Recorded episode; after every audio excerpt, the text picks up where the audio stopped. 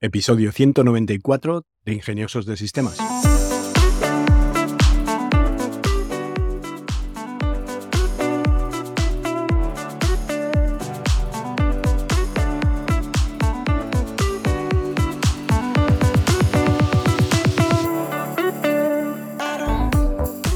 Hoy es jueves 12 de enero de 2023 y seguimos hablando de Big Data. Continuamos con esta serie de episodios sobre Big Data y en este caso, en este episodio, hablaremos sobre las diferentes opciones que existen para almacenar, procesar y analizar toda esta cantidad de datos que hemos ya definido y clasificado. Vamos a explicar las características y ventajas principales de herramientas y plataformas disponibles, además de dar algunos consejos sobre elegir la opción más adecuada. En cuanto al tipo de herramientas y plataformas de Big Data, pues existen diferentes eh, tipos, tanto de herramientas como de, plataformas, disponibles para almacenar, procesar y analizar esta información. Teniendo en cuenta los tipos de datos que hay, pues algunos ejemplos de estas herramientas o plataformas serían bases de datos distribuidas. Estas bases de datos permiten almacenar y procesar grandes cantidades de datos de manera rápida y eficiente utilizando múltiples servidores. Ejemplos de bases de datos de este tipo serían Apache Hadoop, que se escribe H-A-D-O-O-P, y Apache Spark, plataformas de análisis en la nube. Estas plataformas ofrecen servicios de almacenamiento y procesamiento de datos en la nube, lo que permite acceder a ellos desde cualquier lugar y sin la necesidad de tener un hardware especializado.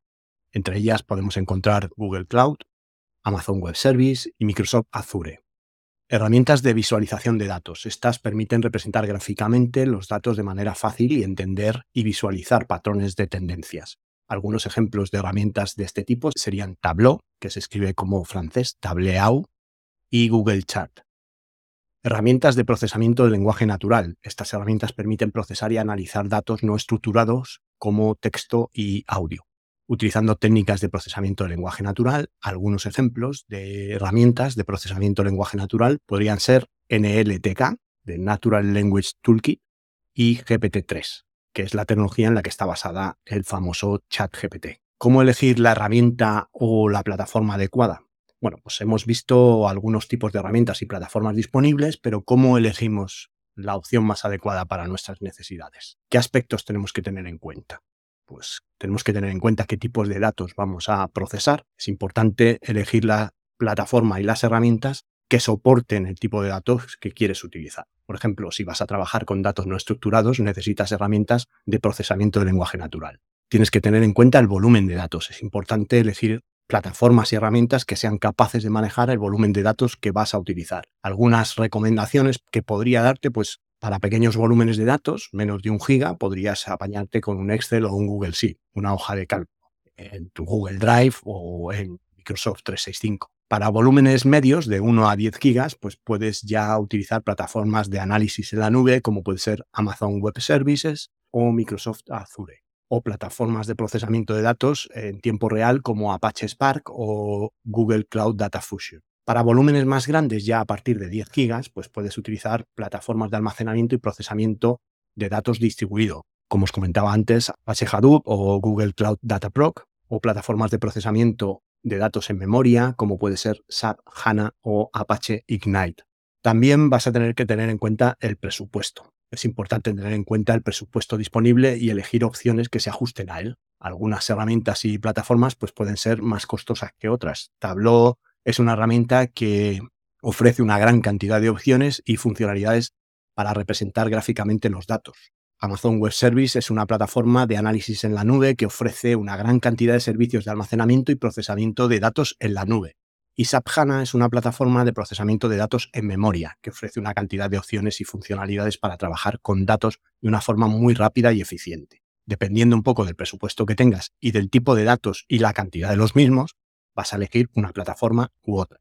El costo pues puede ser diferente dependiendo si trabaja en memoria, si trabaja en disco duro, si tiene más o menos funcionalidades y tienes que adaptarlo un poco al presupuesto que tengas y a la necesidad de prisa. Porque ¿para qué utilizar memoria que va a salir más caro si no necesitas correr con este análisis de datos? Otro factor a tener en cuenta es la escalabilidad. Es importante que elijas herramientas y plataformas que sean escalables para poder adaptarte a los cambios en el volumen de datos y a las necesidades que te puedan sobrevenir en un futuro. Algunos ejemplos de plataformas y herramientas escalables serían Apache Hadoop, que es una plataforma de almacenamiento y procesamiento de datos distribuido que permite trabajar con grandes cantidades de datos de manera rápida y eficiente. Hadoop es escalable porque permite añadir más hardware a medida que necesites procesar más datos. Esto si lo sumas a la flexibilidad que te dan las máquinas virtuales de los entornos de nube, pues podrías incluso orquestar de forma automática que según vayan llegando más datos se vayan levantando máquinas virtuales con Hadoop para el procesamiento de más cantidad de información. Otra opción sería Google Cloud Platform, que es una plataforma de análisis en la nube que ofrece servicios de almacenamiento y procesamiento de datos en nube. Es escalable ya que puede ajustar el tamaño y el número de servidores utilizados según las necesidades de cada proyecto. Apache Spark también es una plataforma de procesamientos en tiempo real que permite trabajar con grandes cantidades de datos de manera rápida y eficiente. Spark es escalable ya que se puede añadir más hardware a medida que se necesite para procesar más datos. Lo bueno de las herramientas de Apache es que suelen ser open source, bajo licencia Apache, y no tienes coste de licencia de aplicación. Otra cosa es que te cueste la infraestructura de hardware sobre la que tienes que ejecutar estas aplicaciones, pero al menos la licencia de software no te cuesta dinero. Y por último tendríamos Elasticsearch, que es una herramienta de búsqueda y análisis de datos que permite trabajar con grandes cantidades de datos de manera rápida y eficiente. Elasticsearch es escalable ya que se puede añadir más hardware a medida que se necesita, como en la mayoría de casos anteriores. Otra cosa muy importante es que te asegures de que la herramienta y la plataforma que eliges tenga soporte y documentación. Es muy importante, si es open source, que tenga una comunidad grande que lo respalde, que tenga desarrollos muy actualizados y continuos. Y si no es open source, pues es importante que el proveedor te ofrezca un buen programa de soporte y documentación para poder solventar los problemas y aprender a utilizar las herramientas de forma rápida y eficiente. Y ya para finalizar el episodio, pues recordarte que si tienes alguna pregunta, si quieres poner en marcha algún proyecto, pues en Tecnolitas dispones de un servicio de asesoría tecnológica personal por el precio de un par de cafés. También te invito a seguirnos en nuestro canal de Telegram para ver contenido más visual y específico, difícil de explicar en un podcast. Por mi parte, no mucho más, agradeceros otra vez que estéis ahí, vuestro apoyo, vuestra difusión y vuestros me gusta o cinco estrellas en Spotify o en la plataforma donde me escuchéis.